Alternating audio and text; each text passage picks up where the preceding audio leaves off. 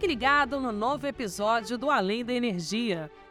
O Ministério de Minas e Energia está concluindo a elaboração de um plano nacional que deverá orientar o desenvolvimento do mercado de hidrogênio verde no Brasil nos próximos anos, explica Heloísa Borges, diretora de petróleo, gás natural e biocombustíveis da Empresa Brasileira de Pesquisa Energética.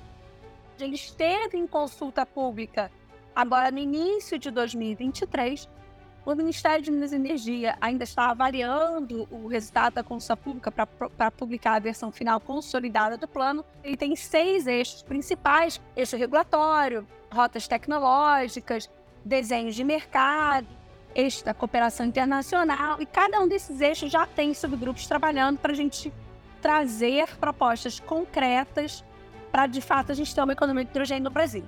Para o gerente de desenvolvimento de novos negócios de hidrogênio verde da Engie, Felipe Jansen, o país conta com grandes vantagens competitivas para o avanço do mercado de H2V por aqui, tanto em relação a recursos naturais quanto em termos de infraestrutura já existente.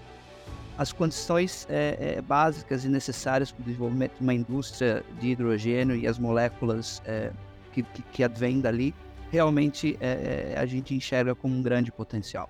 Os diferenciais competitivos do Brasil são uma rede de transmissão bastante forte, onde eu consigo integrar gerações em várias partes do país para usar energia 24 horas e são questões que os outros países não têm.